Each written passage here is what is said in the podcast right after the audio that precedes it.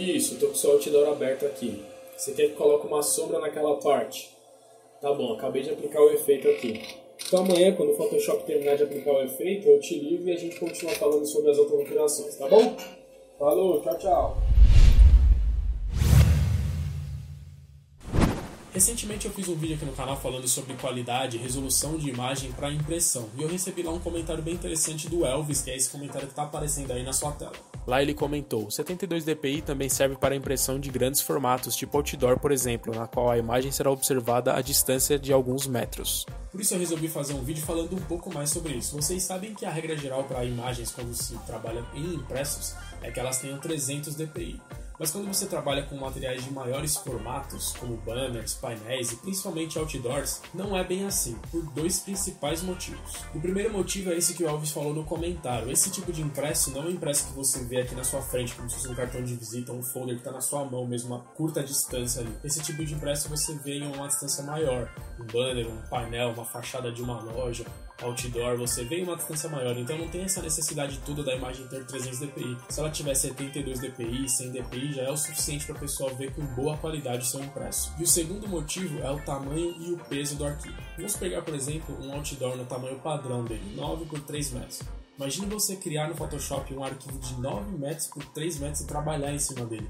A não ser que você tenha o PC da NASA aí na sua casa, na sua empresa, tudo que você for fazer nesse arquivo vai demorar muito. Todas as edições, aumentar e diminuir a imagem, na hora de exportar, tudo vai demorar demais. O que normalmente se faz quando você vai trabalhar em um material de grandes formatos é você criar o seu arquivo em um tamanho bem menor e proporcional ao tamanho final. E só depois, com o arquivo todo pronto, já aprovado, aí você junta todas as layers e exporta no tamanho original. E aí você pode me perguntar, mas qual tamanho que eu posso reduzir o meu arquivo para que ele fique proporcional, mas sem perder tanta qualidade assim? Muita gente gosta de criar esse arquivo com 6, 5% do tamanho original, para vocês verem como é bem menor o tamanho do arquivo que as pessoas trabalham em cima. Eu, particularmente, gosto de trabalhar com 10% do tamanho, que assim fica mais fácil de fazer a conta. Então, por exemplo, se eu for criar um outdoor de 9 por 3 metros, que é 900 por 300 centímetros, eu vou criar meu arquivo no Photoshop com 90 por 30 centímetros em 300 dpi, trabalhar em cima dele. Aí, quando eu terminar, aprovou, vou mandar para gráfico, eu junto todas as layers numa só, Aí eu aumento para o tamanho normal, né, para o tamanho final,